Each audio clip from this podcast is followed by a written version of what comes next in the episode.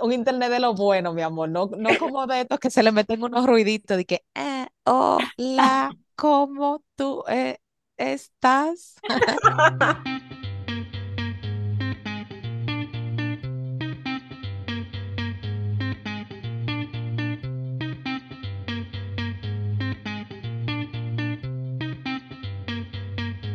Esto es Un ratito entre mamás, un podcast de tres amigas donde nos juntamos a relajarnos y conversar sobre los retos y aventuras que nos trae la maternidad. Yo soy Patricia, mamá de Catalina, que tiene seis años y medio, y de Sebastián, de cuatro años. Yo soy Estefania, mamá de Logan, de tres años y medio, y de Liam, de cinco meses. Casi para seis, señores. Y yo soy Grisel, mamá de Lucas y Penélope, de seis años. Hola chicas, ¿cómo están? Estamos bien, sobreviviendo. Óyeme, yo siento que esta semana ha sido larga, no sé. Sí, Yo siento que se pasó rápido, pero wow, pero, pero así mismo como va la semana rápido, voy yo, Dios mío. Mira, deberíamos grabar más, sí, más frecuentemente, donde el internet se escuche 100% activo. Ah, tu internet de oficina, de oficina, hay un internet a todo lo que da. Exacto. Ahora, yo lo que me pregunto es, ¿en esa oficina saben que tú estás grabando un podcast? No, yo estoy, yo estoy escondida aquí como en una esquina. Mira, yo estoy como de espalda a la gente, o sea, la gente, no, si me ven, no, no las ven a ustedes. Y yo estoy aquí, mi amor, como... mm, muy ocupada, muy ocupada. Haciendo mi reporte, mi amor, o sea, físicamente se me ve como que yo estoy haciendo, mi amor, yo no sé qué. Algo súper importante. Bueno, estás haciendo algo muy importante. Steffi, recuerda a nuestros oyentes. Sí, les recordamos a todos ustedes que nos sigan en nuestra página de Facebook e Instagram, Un Ratito Entre Mamás Podcast. También nos pueden escribir a nuestro correo electrónico, un ratito entre mamás, arroba gmail.com. Y también si nos escuchan por Apple Podcast, Anchor y Spotify, Recuerden de darle a suscribirse de manera que el episodio desde que salga les llega una notificación. Y también, señores, compártanos en, sus redes sociales, en sus grupos de WhatsApp para que así le sigamos llegando a las miles de personas que le llegamos usualmente. Así es. Steffi, tú misma, dale con el icebreaker. De Icebreaker les traigo un comentario de una de nuestras oyentes que teníamos mucho, ¿verdad? Que no resaltábamos todos esos comentarios tan chulos que a veces nos mandan. Y también le decimos, señores, si ustedes tienen un comentario, algo que nos quieran decir, háganlo. No se lo queden así y háganlo mejor en público, en una de las publicaciones, que todo el mundo los vea. Mucha gente nos escribe que directo a nosotras, como gente que nos conoce, amigas, nos escriben ay, que me encantó este episodio por esto y por lo otro, y nosotras siempre decimos, pero ¿por qué que no van a Instagram a hacer esos comentarios allá? Exacto. A, exponer esos comentarios. A exponerlo, claro.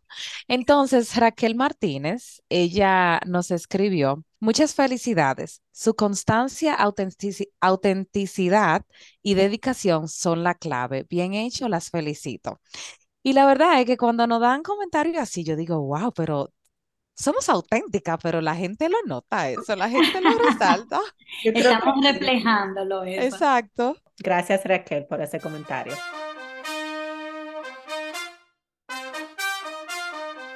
Bueno, y hoy estamos aquí felices porque estamos repitiendo invitada. Nos encanta repetir invitadas, así. Nos encanta. Y ya hemos dicho que cuando nosotros repetimos una invitada es porque de verdad nos gustó mucho, nos encantó, creó un impacto. Entonces hay que invitarlo otra vez. Entonces aquí tenemos hoy a Yulisa Ureña y la trajimos nuevamente. No sé si recuerdan que hace ya un tiempo ella vino a contar su historia, que ella tomó la decisión de congelar sus óvulos porque todavía no es mamá todavía no está estable con una pareja, entonces ella tomó la decisión, bueno, no estaba en ese momento, hay que ver ahora, pero ella por eso tomó la decisión de congelar sus óvulos porque ella decía que quería, no quería perder la oportunidad de ser mamá, ni quería apresurarse a ser mamá. Ser mamá porque tenía que ser mamá ahora. Entonces eh, tomó esa decisión súper valiente, vino, vino a contarnos su historia. Bienvenida. Gracias, encantadísima de estar aquí otra vez con ustedes. Gracias por aceptar la invitación. Y si recuerdan, Julie es psicóloga clínica. Ella tiene una maestría en violencia psicológica, que más o menos esa es la línea que vamos a tratar hoy en el, en el episodio? Bueno, realmente las maestrías son más enfocadas en psicología clínica, pero la investigación del doctorado fue en violencia psicológica. Ok, ese fue tu enfoque de investigación. Sí. Bueno, entonces precisamente de eso es que vamos a hablar con Julisa, porque cuando aquella vez, cuando le invitamos para este tema de, mm, de contar su historia, nos quedamos como con ese deseo de hablar con ella de este tema tan interesante en el que ella es una experta y que tengo entendido también, Julisa, que aparte de que fue tu investigación de doctorado, es como lo que más tratas en tus terapias, ¿verdad? Sí, ahora mismo sí. Me encanta acompañar a jóvenes que están pasando eh, por un proceso eh, de una relación que se les suele llamar tóxica, pero en realidad cuando la gente dice relaciones tóxicas, normalmente lo que hay es violencia psicológica.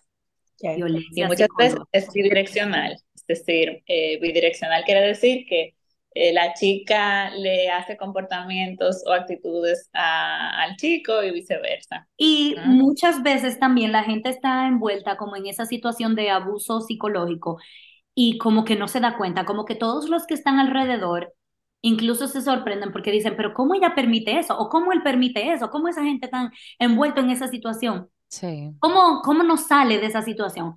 Pero yo creo, y Julisa nos podrá confirmar con su experiencia, que muchas veces los que están envueltos en la situación no se están dando cuenta lo, lo poco sano que es la relación para ellos. Entonces, queremos traer luz a todas las que nos escuchan para que si, si tú, quien nos escuchas, o alguien que está a tu alrededor está pasando por una situación similar, pues tenga como pautas de cómo, de reconocerlo, pero también de cómo salir de ahí. Claro. sabes que está muy normalizado el amor romántico que nos ha enseñado en esta cultura, en las canciones, en las películas, es de yo me muero por ti y yo haría cualquier cosa por ti, yo te aguanto todo. Entonces está un poco distorsionada la idea de lo que es un amor bonito y saludable. Sí, Mira, el, podcast, Grisel, el podcast que tú nos recomendaste, yo lo escuché y estoy recordándolo. ¿Tú quieres hablar de eso, Grisel? No, esto mismo yo te iba a mencionar, que estaba recientemente escuchando un podcast relacionados a la pareja. Es una persona que, que él es bien famoso hablando de relaciones, esa es como su especialidad. Y él hablaba de eso, o sea, de que nos tienen pintada una idea de de, lo, que, es el amor. Lo que, lo que es el amor, o lo que como debería ser una relación en las películas, y es muy equivocada, es muy errónea nuestra percepción de lo que realmente es una relación sana, saludable. Sí. Entonces, sí, es súper interesante. Incluso él mencionaba que, la, que todas las parejas tienen conflictos, ¿verdad? Como que es una cosa que está eh, normalizado. Todas las parejas tienen conflictos. y él decía, sí, es verdad pero también hay que saber reconocer que hay un tipo de conflictos que no es el normal y el sano. Obviamente, tú no puedes dejar callarte cosas, quedarte con cosas porque tú no quieres tener conflicto. El conflicto es parte de la relación y es necesario, pero hay una forma de mm, como de tener esas discusiones que ya pasa a ser a lo, que no es sano. Entonces, con Julisa vamos a ver hoy qué es lo que, lo que de verdad es sano y lo que no es sano.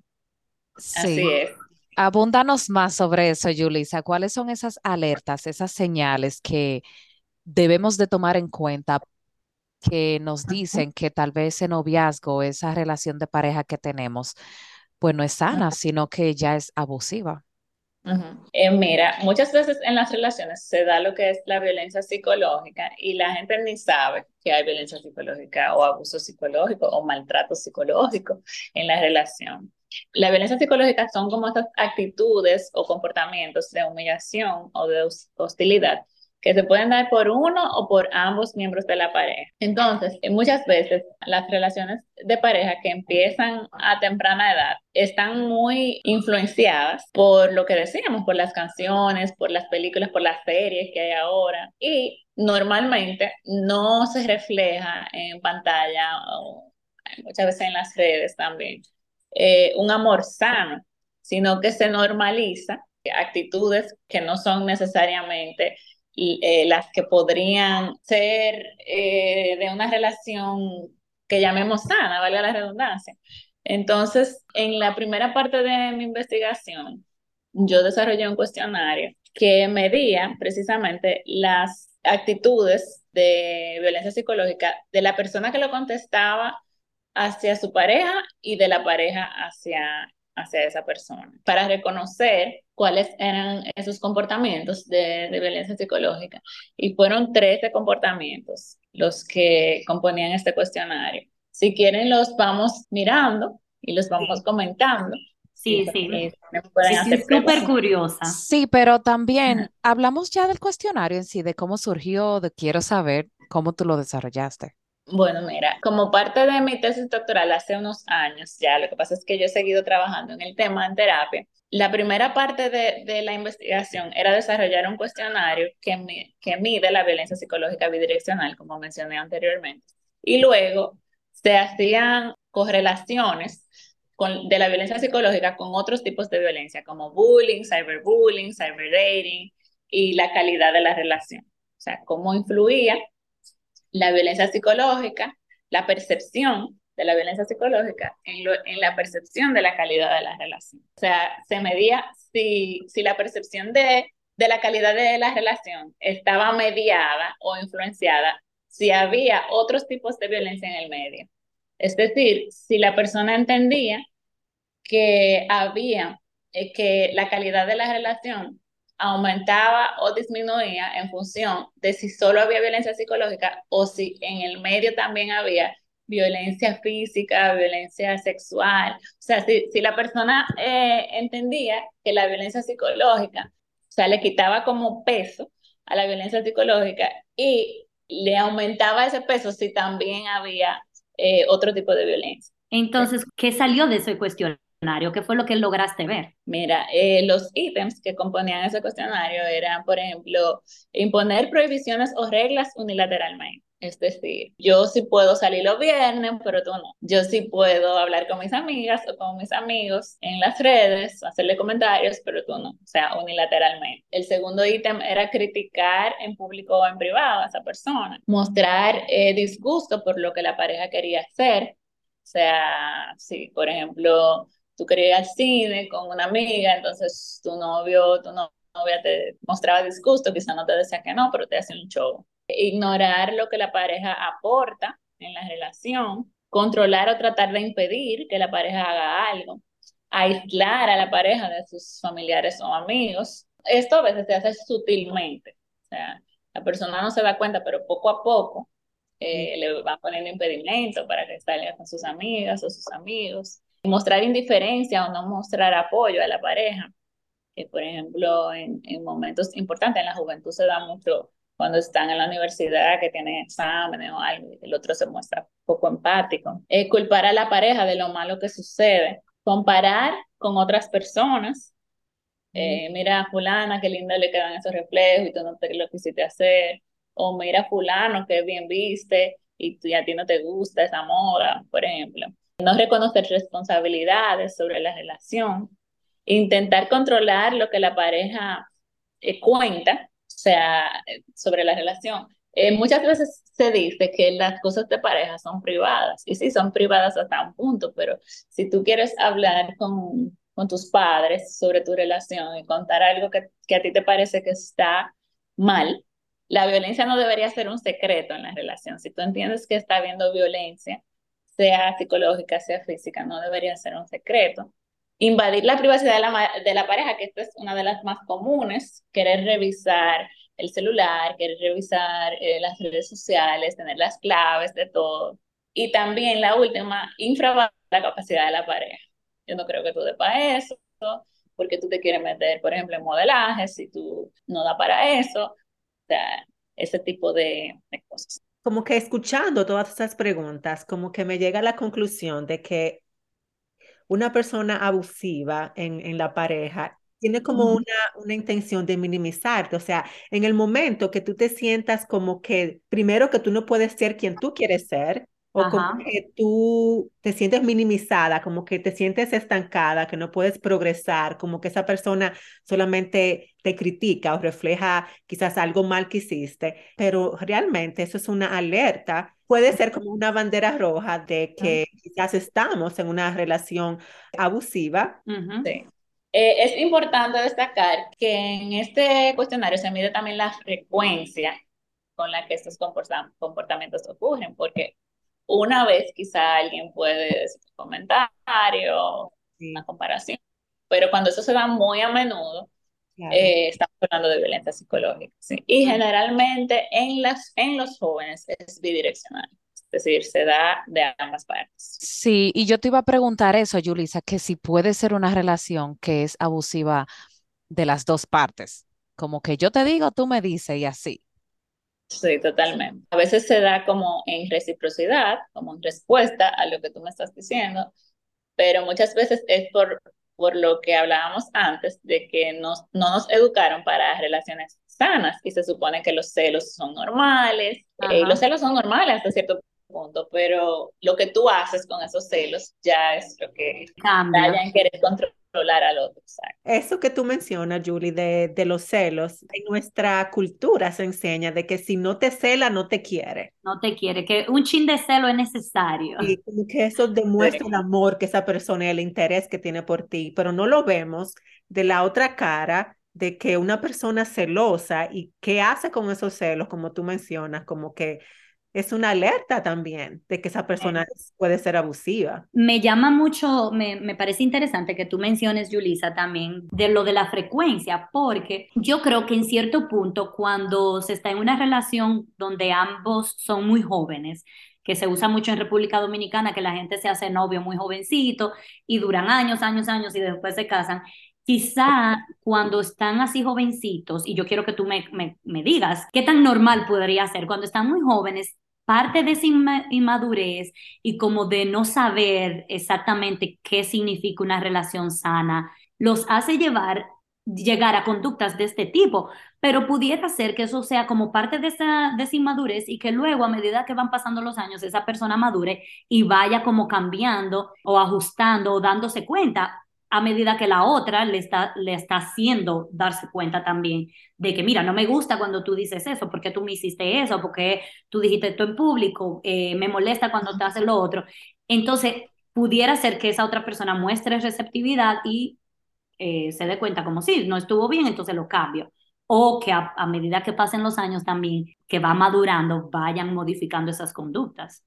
Mira, generalmente lo que pasa es que se intensifica Incluso hay estudios que, que, dicen que la violencia psicológica, psicológica puede predecir la violencia física en el matrimonio, la violencia psicológica en el noviazgo. Entonces, eso de querer cambiar al otro y de querer, las mujeres somos muy de, desde, desde jovencitas, somos muy de querer salvar al otro, de querer cuidar al otro, de querer cambiar al otro y de tener esa expectativa falsa de que el otro va a cambiar porque con mi amor yo lo voy a cambiar. No, o sea, lo que yo recomiendo es que si está en una etapa temprana del noviazgo y puede salir de ahí, que salga huyendo por la puerta, por la puerta grande y que esa persona cambie en terapia, Exacto. pero yo o sea, eh, tener esa autoestima, se trabaja mucho la autoestima en las jóvenes, de reconocer, de quererse primero a sí mismas y de, y de reconocer esas red flags de la violencia psicológica y de no quedarse ahí si es una relación abusiva yo diría que si tú te ves en una situación donde tú siempre tienes el constante sentimiento de que tú tienes que cambiar a esta persona y yo lo voy a cambiar y él va a mejorar y tú verás, si tú te ves envuelta como en esa situación siempre, en ese sentimiento, ya eso es una alerta de que hay algo que no está bien. Sí, sí, es mucha frecuencia o envuelto, porque hay muchos eh, chicos que, que han venido a mi consulta que es la chica la que Ajá la que es celosa, la que quiere controlarle el teléfono, la que no quiere que él salga. Sí. Eh, pasa mucho. Y mira, es un tema que es tan importante porque miren, es como que en estos tiempos que yo estoy escuchando de la violencia psicológica, o, porque yo antes, eh, o sea, siempre se ha escuchado de la violencia física, pero realmente es muy importante eh, reconocer todo lo tipo de violencia que hay. Incluso hay, hay violencia económica, hay, hay un sinfín de, de, de tipos de violencia que generalmente no la mencionan porque se considera violencia solamente la violencia física. Que una persona te quiera controlar tu economía, lo que tú compras, lo que tú no compras con tu dinero, también es un tipo de violencia económica, ya en, en, la pareja que convive junta. Claro. Eh, Julie, y me parece súper interesante, muy importante ese punto que tú tocaste, como del amor propio, como de, bueno, en el mismo podcast que es de ese muchacho que yo les mandé, chicas, él hablaba de que tenemos que ser felices primero con nosotros mismos. Como que tenemos la idea que esa persona es la que me va a hacer feliz o que yo estoy feliz esa persona está conmigo. Inmediatamente cuando tenemos esa, ese concepto en nuestra mente de que la otra persona es la que me va a dar felicidad, la que yo no tengo, o sea, la que me falta, entonces... La media naranja. Exactamente, como que ahí empieza el problema de por qué a veces eh, llegamos a situaciones, encontremos como envuelta en situaciones de abuso. Sí, claro, que tú tienes que estar muy segura de lo que tú vales también, porque si tú te encuentras con una persona que de repente te hace sentir que tú no puedes, cuando tú quieres hacer algo, te, te hace sentir como que no, que tú no vas a poder. Pero si tú llegas a, a una relación con, muy segura de eso, pues va a ser más difícil como que el otro te, el otro te lo haga creer. Que si tú sabes que tú eres una naranja entera, que estés o no con otra persona no te hace estar completa porque se nos vende mucho la idea de la media naranja y de que si no estamos en una relación de pareja como, como que estamos incompletas. Pero si tú sabes que tú puedes prescindir de una relación y aún así estar bien, entonces tú no vas a tener miedo de terminar una relación aún sabiendo que tú vas a pasar por un proceso de duelo y que la vas a pasar mal pero exacto. tú eres joven y puede, y puede conseguir, y aunque no lo sea, o sea, en cualquier etapa de la vida, es mejor terminar una relación que no es sana a seguir en una relación que te está haciendo daño emocionalmente. Pero mira una cosa, ahora hablando de esto, se me ocurre, hay una curiosidad que tengo. Cuando una persona llega a una relación abusiva, que el otro está abusando psicológicamente de, de él o de ella, para que esa relación de abuso se dé? Realmente tiene que ser que la persona que llegó, que la persona llegó con la autoestima baja, sin saber su amor, sin tener amor propio, o pudiera ser que la persona llegara así con mucho amor propio y con mucha autoestima, pero que como que ese poder de ese abuso se refleje en la persona. Cualquier persona puede caer en una relación de violencia psicológica o física. O sea, nadie está exento de eso, ni psicólogo, ni psiquiatra, ni cualquier persona puede caer ahí. No nos podemos como dormir en los laureles de que, ah, no, porque yo leo mucho de psicología, entonces a mí no me va a pasar. No, a cualquiera le puede pasar, pero si tú eres una persona que te trabajas, que vas a terapia, que trabajas en tu autoestima, que reconoces tu valor, puedes reconocer con más facilidad estas eh, señales. Que algo no está bien. Si tú te educas, si tus padres te educan en lo que es una relación saludable, si te modelan con el ejemplo lo que es una relación saludable también. O sea, si tus padres te tratan bien, tú vas a reconocer cuando una persona te está tratando mal también. Claro. ¿Cuáles son eh, las cosas que nos predisponen quizá como a, a envolvernos en una relación abusiva. Como te, hay cosas que de, nuestro, de nuestra personalidad o de nuestro sistema que nos, nos pudiera predisponer. Eh, bueno, la cultura, o sea, nosotros eh, somos una cultura más bien machista, en la que se tolera mucho, eh, muchas cosas, en este caso a los a los chicos, de, por ejemplo, ese ejemplo que poníamos antes, de que ellos pueden salir hasta tarde, pero yo tengo que estar en mi casa, pero también, eh, o sea, como te decía, se da mucho también en el caso de las niñas, eh, sobre todo con tema de celos, de dame tus claves, etcétera, Sí, una persona con baja autoestima está más predispuesta a caer en, en, una relación donde no se le valore y no se dé cuenta. Una persona que ha crecido en, un hogar donde no hay respeto, donde es un hogar disfuncional, eh, donde hay gritos, aunque la violencia psicológica no necesariamente es verbal, hay actitudes sutiles pero si tú estás acostumbrada a ver relaciones en tu entorno donde se considera normal ciertos tipos de actitudes y, comportamientos, entonces tú lo vas a normalizar en tu cabeza como que eso es parte de una relación. Parte del amor. Sí. Ajá. Entonces, Julie, tú nos dices algunas pautas de cómo reconocer que estamos en una, en una relación violenta o de abuso psicológico, pero cómo podemos entonces, ya que cuando estamos envueltas, cómo podemos salir de esa situación. Y hemos escuchado mucho como situaciones donde la mujer no sabe cómo salir. ¿Qué podemos hacer si nos vemos envueltas en esa, en esa situación y reconocemos de que sí, estamos en una relación abusiva? Eh, lo ideal es asistir a terapia eh, para que de la mano de un profesional puedas trabajar lo que es una relación saludable, eh, trabajar tu autoestima, trabajar tu inteligencia emocional. Quizás esa persona tampoco tiene un proyecto de vida claro, quizás la vida a elegir alrededor de su relación. Entonces, todos esos puntos, trabajarlos en terapia, ayuda a que pueda, a que pueda salir con más facilidad de la relación. Si tú eres una persona que está cerca de una relación así, o eres un padre o una madre que, que está viendo este tipo de actitudes, eh, o una amiga, o sea, no, no considerar que eso es una cuestión privada, que nadie se debe meter. Si tú estás viendo que hay una relación abusiva, pues eh, hale el comentario y dile, mira, yo estoy viendo estos comportamientos que me parecen que te están faltando el respeto, me parece que sería bueno que fueras a terapia, quiero te acompaño, o sea, ofrecerle ese, ese apoyo. Eh, esa red social de apoyo para que esa persona pueda no sentirse sola en, el proceso.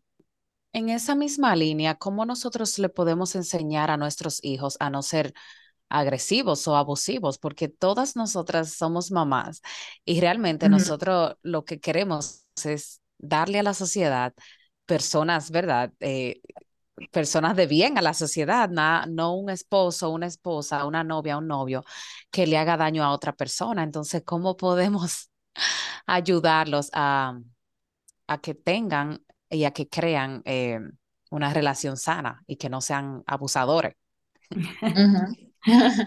Mira, lo primero es con el ejemplo. O sea, eh, los niños, los adolescentes son esponjas y están viendo en todo momento lo que estamos haciendo. Nuestra propia relación de pareja es un ejemplo para ellos, es un modelo de relación para ellos.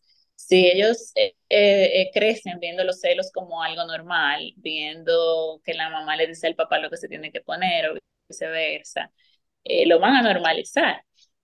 si tú permites que tu hijo le pegue a tu hija o viceversa, o le hable mal, o esas son cosas de varones, esas son cosas de hembra. Ya tú le estás dando pautas de lo que se supone que es propio de un género o de otro. Y desde ahí, desde esas pequeñas actitudes, empieza, empieza todo. El respeto se aprende desde casa. Eh, si, si tú ves que, que tu hijo le, eh, le está hablando eh, mal a su hermana, a veces hay que dejarlo que resuelvan entre ellos, pero a, a veces es bueno intervenir y, y, aprovechar esa situación para, para decirle eh, cómo debes resolver el conflicto. Eh, o, cómo se le habla a las personas, cómo se resuelven los conflictos de una manera sana. Sí. Y, y educar desde el hogar en lo que es una relación sana también. Cuando los adolescentes empiezan a tener sus primeras relaciones, a veces no se le hace mucho caso, como que esas son cosas de muchachos, no se le presta mucha atención, pero esas primeras relaciones son importantes porque ellos están aprendiendo a cómo son las relaciones de pareja, lo que se supone que es permitido, lo que no es permitido. Entonces es bueno educarlos y observar muy bien que, cómo se están relacionando, si el niño o la niña le está prohibiendo cosas al otro, cómo ha afectado su relación con sus amigos o amigas, si el otro le está aislando, ese tipo de comportamientos y actitudes. Yulisa, hay una curiosidad que, que yo tengo. ¿Cómo te surgió a ti la idea? Porque tú estudiaste psicología clínica eh, y tu doctorado e, fue violencia psicológica. Violencia, psicológica. Entonces, ya que tú estabas, ya que eras psicóloga, ¿cómo decidiste, por qué decidiste hacer este doctorado eh, con ese enfoque? Mira, cuando yo estaba haciendo la última maestría, yo, yo casualmente trabajé en una asociación en España, yo vivía en España, que hacía prevención de violencia en jóvenes en institutos de educación secundaria. Entonces yo me di cuenta, mientras daba las charlas de prevención, que yo estaba en una relación donde había violencia psicológica. Entonces me sentía como un poquito hipócrita, como, conchale, yo estoy educando en prevención de violencia y en mi relación hay algunas de estas características. Entonces, en ese lapso de tiempo yo me inscribí en el doctorado y estaba buscando temas. Y como ya yo manejaba un poco ese tema porque daba charlas y estaba viviendo esa situación, entonces dije, o sea, qué mejor tema que este, que, que lo estoy conociendo y quisiera aportar una herramienta que ayude a los jóvenes a identificar antes de casarse si están en una relación abusiva. Y después, ya que se desarrolló el cuestionario, que fue la primera parte de la investigación, la tesis fue por artículo científico, entonces, eh, el primer artículo fue la publicación de ese cuestionario. Luego de desarrollar ese, ese, cuestionario, entonces ya los otros artículos fueron de correlacionar ese tipo de violencia con otros tipos de violencia y con la calidad de las relaciones. Okay. ¿Esa relación en la que tú estabas era de noviazgo o ya casados?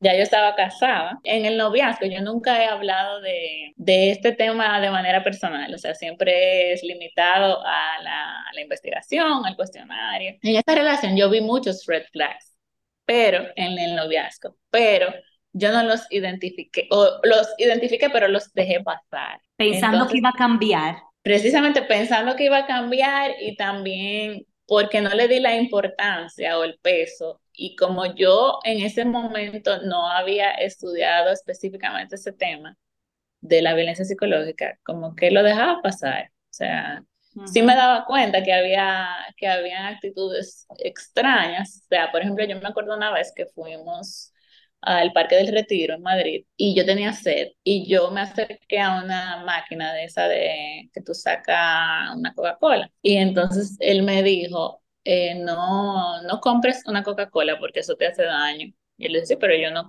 yo no tomo Coca-Cola normalmente, o sea, yo tengo sed en este momento.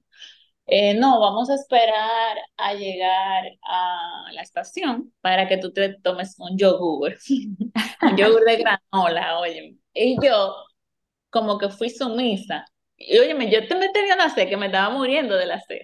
Entonces, ese, ese control eh, que se disfraza en te estoy cuidando. Sí, wow. Que es sutil. Yo no lo vi, yo dije, ay, pero mira, como que sí es healthy, como que él me está como ayudando a que no, pero después yo vi como que esa actitud realmente fue muy fuerte de él, porque él realmente como que me lo prohibió.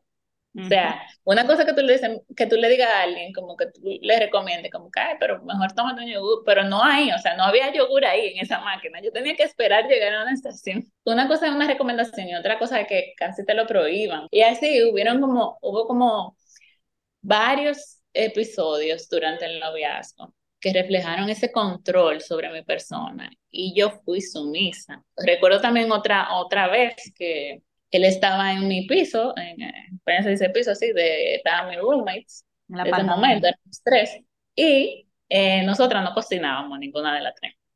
Ay, ay, ay. Y él dijo que iba a ir a hacernos unas lentejas. Nosotras, porque bien, o sea, no vamos a comer McDonald's hoy. Estaba súper. Entonces, él empezó a hacer su lenteja y yo automáticamente empecé a poner un arroz. Porque aquí ustedes saben que uno come habichuela y lentejas y toda esa cosa con arroz, como que eso es por default. Ajá. Entonces, él me agarró las manos, las dos manos, y me apagó la estufa y me dijo, no, con arroz no, ustedes la van a probar como se come aquí. Entonces yo le dije, ok, o sea, aquí se come así, pero nosotras queremos arroz. a comerla con arroz. Y entonces él se opuso totalmente, que yo te digo que me apagó la estufa, me quitó el arroz. O sea, agresivo. no, no, es que era sutil, o sea. No era agresivo. Muchas psicológica muchas veces es sutil. O sea, fue como, él me apagó la estufa y me dijo que, que la probara como él quería. A las tres prácticamente nos obligó porque las tres queríamos con arroz. Se ve como, ah, que nice, él te está haciendo una, una lenteja, te está quejando, él quiere que tú la pruebes como, como, la, como la haces. Sí, pero es una sugerencia que tú me debes hacer. Si yo me la quiero comer con arroz, yo me la puedo comer como yo quiera. Entonces, sí, eh, fueron como muchas cositas, muchas cositas, que después cuando yo le di rewind al cassette, porque yo como que Caíste, conectaste. Entonces, durante el matrimonio, por eso la respuesta que te di antes fue tan contundente, aunque ese, aunque ese fue mi caso, realmente en los estudios se refleja que muchas veces cuando hay violencia psicológica en el noviazgo, en la, en el, durante el matrimonio puede haber violencia hasta física. Entonces, en, el caso mío no hubo violencia física, pero sí la violencia psicológica fue en aumento. Entonces, esos pequeños episodios sutiles ya no se volvieron tan sutiles. O sea, ya era cada vez más y más explícito. Y me encanta que tú hayas traído como tu experiencia personal también, porque eh, ponemos todo como más en contexto. Mira eso que, mm, que tú dices, de que se ve, se pudiera ver como, ay, me quiere tanto, me está cuidando, mira, ay, él no me deja, mira, él no me deja que yo haga esto o lo otro, o ella no me deja hacer esto o lo otro, ya no quiere, pero es porque me ama. Que se justifica muchísimo y a veces lo dicen hasta con orgullo, de que ay, él no me deja ponerme esos jeans tan apretados, por ejemplo, o ella no me deja, porque se da también eh, de las chicas a los chicos, sobre todo en noviazgo o mira, ella, ella no me deja hablar con, con amigas o salir con amigas, o sea, ¿cómo que no te deja? O sea, tú tienes que pedirle permiso a una persona claro. que no es ni tu papá ni Claro, que eso es otra señal también, cuando tú tienes que pedir permiso, como pedirle una autorización a tu pareja para hacer una cosa o la otra, eso no, eso no está bien, tú sabes, ya ahí es una, una señal de que no, algo no está bien. Sí, totalmente. Y en ese proceso, Yulisa, ¿hubo alguien que te ayudó a salir de eso? Tú, porque eres psicóloga y tenía la información, ¿fue algo como que tú misma pudiste salir de ahí? ¿Cómo fue ese proceso? Eh, mira, nosotros cuando teníamos como, bueno, cuando yo vivía con mis roommates, hubo una de ellas que me dijo, mira, a mí me parece como que él es, como que too much ese, como que ese cuidado contigo. Pero yo como que no, realmente como que ni le presté mucha atención, ya yo tenía planes de boda. Ya después durante, durante el matrimonio, cuando empezaron los problemas fuertes, o sea, porque ya la violencia psicológica se volvió cada vez, cada vez más aguda, fuimos a terapia, eran dos terapeutas y trataban de hacer mucha psicoeducación con él, como que enseñarle esos comportamientos de él, o sea, porque ya se volvió que él quería controlar todos los pasos míos. Entonces, mm. eh, ellos trataban de hacerle entender que eso no estaba bien, pero entonces él soltaba un comportamiento y agarraba otro. entonces duramos bastante tiempo en terapia, más de un año.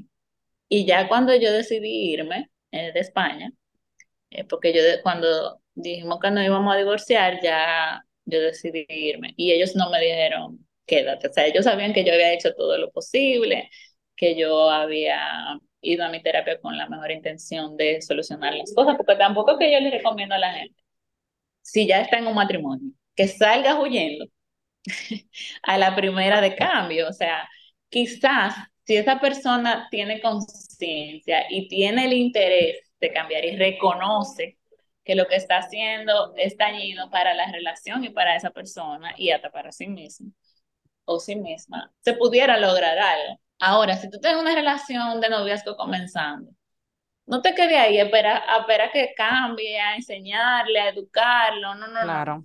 Que, sea tú, que seas tú la que, la que tengas como que hacer, hacerle ese proceso de cambio y de terapias, claro. Claro, sí.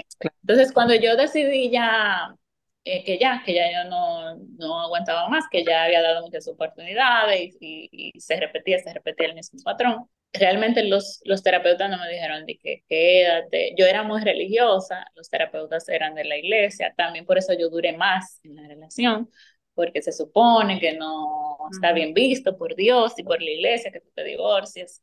Entonces, cuando ya yo decidí que me iba, ellos no me dijeron en ningún momento de que quédate, inténtalo más, vamos a hacer esto, vamos a probar aquello, porque ya ellos sabían que ya yo había agotado todo lo que se podría. Que no había nada que hacer. Y eh, a veces uno también entra en defenderse y puede caer también en que sea recíproca la, la, la, violencia psicológica, que tú le contestes a la otra persona o, te, o trates de defenderte eh, con la misma moneda, porque somos humanos. Si no está en ti, o sea, en mí no está querer controlar a una persona, ni querer decirle lo que tiene o no tiene que hacer. Pero si pudiera eh, pasar que si tú me das un insulto, yo quizá eh, te quiera dar el mismo insulto para atrás, o, o sea, somos humanos y podemos, podemos caer en esa bidireccionalidad. Entonces, si tú no quieres una relación que no es sana, en la que tú misma caigas en reciprocar patrones que tú sabes que no son sanos. Entonces mejor salir de ahí por la puerta Wow, realmente me imagino que fue una situación sumamente difícil. Eh, y qué lindo como que tú decidiste, tú sabes, como enfocarte en ese tema para ayudar a otras, como tú dices, a otras jóvenes, a otras mujeres o a otras personas en general realmente, a tener la capacidad de salir de situaciones así, pero no solamente eso, sino de de darse cuenta cuando están en una situación de abuso psicológico. Fue muy enriquecedor realmente eh, todo el proceso de la investigación y, o sea, investigar sobre el tema, escribir sobre ello, desarrollar el cuestionario, ver cómo los jóvenes identificaban si estaban en una relación disfuncional y me hacían preguntas y luego ya pasarlo a la práctica, o sea, de, de acompañar a personas que están pasando por una por una relación de, violencia psicológica, tanto chicos como chicas, y ver que después de un tiempo son capaces de dejar la relación y al tiempo siguen siendo mis pacientes y yo lo veo construir una relación saludable. Para mí no hay una satisfacción más grande. Y saben identificar lo que la gente llama relación tóxica, pero en realidad viene siendo violencia psicológica. Y saben construir una relación saludable. Y a mí me encanta cuando, cuando llegan con su otro novio, entonces quizá están hablándome ya de otro tema, o siguen trabajándose en la ansiedad. Hay muchas secuelas también de la violencia psicológica, la, la mayoría de la gente se queda con estrés postraumático, se queda con ansiedad, gente que se queda con depresión. Entonces, muchas veces siguen trabajándose otras cosas, pero yo en varias ocasiones he visto cómo luego de, de la terapia, pueden construir otra relación sana. Y a mí eso me, la verdad que me, me llena, me llena de satisfacción. Y mira, tal vez para otro episodio pudiéramos hablar así, como qué es una relación sana. Relaciones tóxicas versus relaciones saludables. Exacto. que yo he querido hacer hasta, hasta como un taller, un curso, eh, no sé si online o presencial, porque yo sé que hace muchísima falta incluso, incluso para las madres y los padres, como saber cómo educar a sus hijos en, en lo que es una relación funcional. Y me encanta que tú, estamos ya como terminando este episodio y terminando como con esa esperanza que tú dices, que has tenido muchísimos pacientes que, que han tenido sus relaciones, han estado envueltos en relaciones abusivas, sin embargo, logran salir de ahí y logran restablecer una relación, establecer una relación con, ya más sana con otra persona, porque siento que las personas que, que están en una relación abusiva, si logran terminar, terminan como con ese sentimiento de que, mira, yo ya no quiero relación con más nadie, yo no quiero saber de... Bueno, a mí me pasó eso. Sí.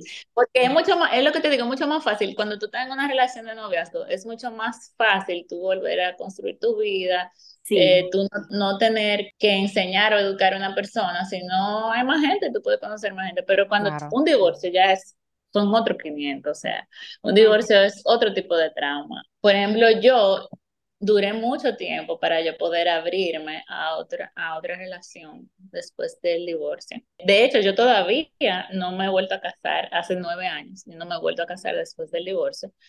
Y he tenido solamente dos relaciones estables, serias, después de, del divorcio. Yo me he tenido que trabajar mucho, yo en terapia, de todo, meditación, en terapia, estrés eh, terapia para estrés postraumático. O sea, he tenido que trabajarme bastante, porque quedé con eso de, de, que cualquier cosa que se me pareciera a, a ese trato de esa persona, como que lo yo rechazaba las red flags se quedan mm, demasiado alerta, un poquito más de la cuenta a veces, porque tú estás...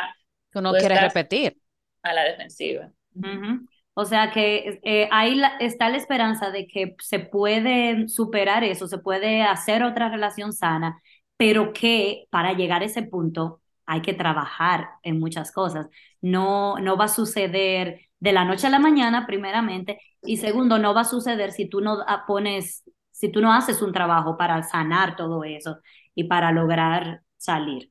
Es, también se necesita como mucho valor, eh, Julie, como para salir de esa situación, porque como tú dices, muchos conceptos y temas religiosos, temas de nuestras familias, de que está mal un divorcio, pero se necesita mucho valor de como mujer darse cuenta de esa situación, tratar de arreglarla y de hacer lo que podamos, pero al mismo tiempo salir, tú sabes, como que hay tantas mujeres que se quedan en esa situación. Yo siento que es mucha valentía cuando una mujer toma esa decisión por su bien y por la de su familia de salir de esas de situaciones así. Claro, porque cuando tú, tú eh, son muchas cosas a las que tú tienes que renunciar, o sea, un duelo, como decía Yulisa, como que no es igual que en el noviazgo, que todavía no hay mm, tantos proyectos en común, eh, no hay un techo en común, no hay hijos en común, pero cuando ya tú tienes toda una vida en común con otra persona, es muy difícil tú tomar la decisión sabiendo que cuando tomas esa decisión renuncias a muchas cosas que son tu vida en ese momento. Sí, en el caso mío yo no tenía hijos, pero yo tenía siete años en España, yo me quedé por él y yo tuve que mudarme de continente y dejar muchísimas cosas. Yo tenía un proyecto con unas colegas, también iba a poner una, una escuela de inglés, o sea, tenía muchos proyectos en carpeta que se quedaron ahí. O sea, fue toda una vida y sin contar las cosas materiales que tuve que, dejar atrás.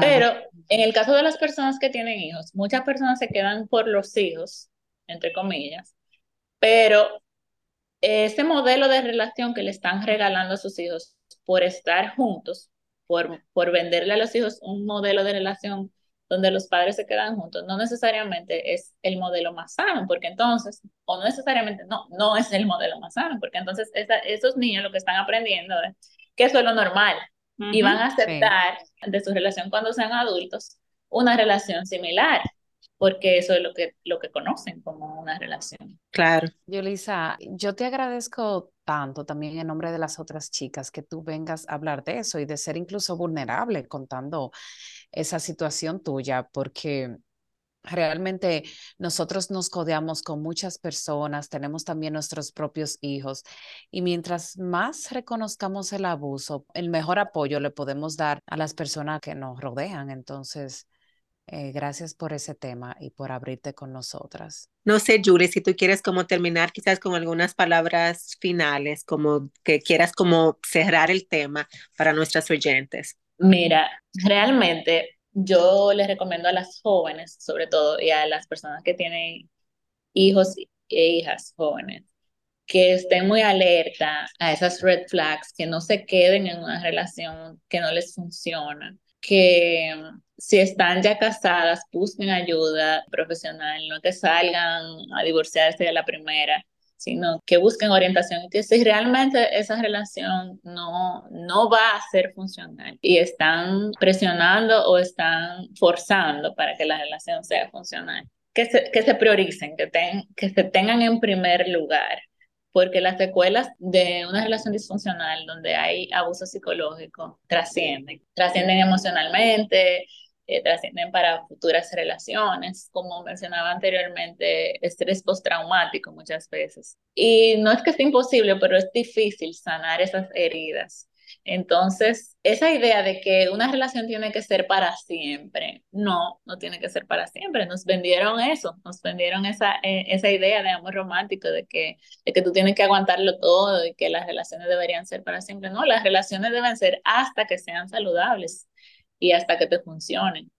Dichoso aquel que encuentra una relación saludable y es lo que yo quisiera para mí, no que yo quisiera brincar de, de, de, pareja en pareja. O sea, una relación funcional que dure toda, para toda la vida, perfecto. Eso sería lo ideal.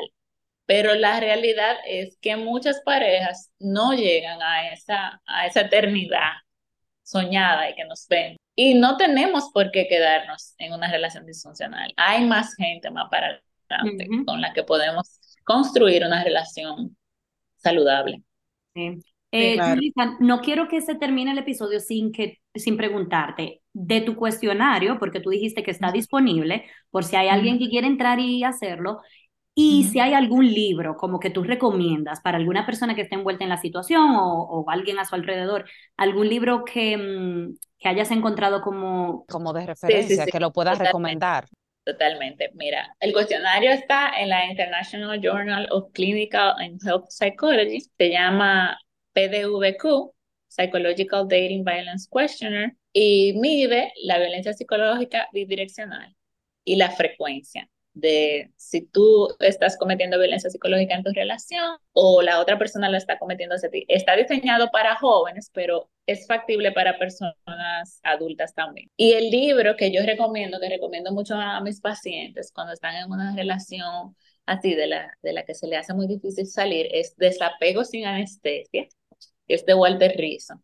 Sobre todo cuando ya se ha tomado la decisión de o se está pensando en tomar la decisión de salir de esa relación. Muchas veces estamos, el apego es más fuerte que el amor, como dicen, la costumbre.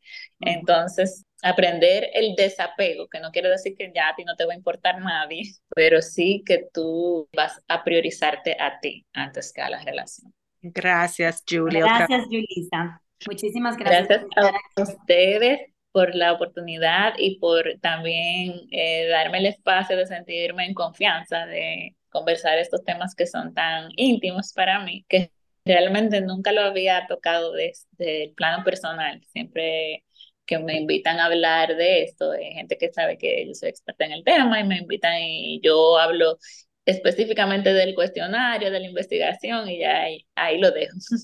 Y te agradecemos de verdad la confianza y haberte mm, haberte atrevido a venir y, y decirlo.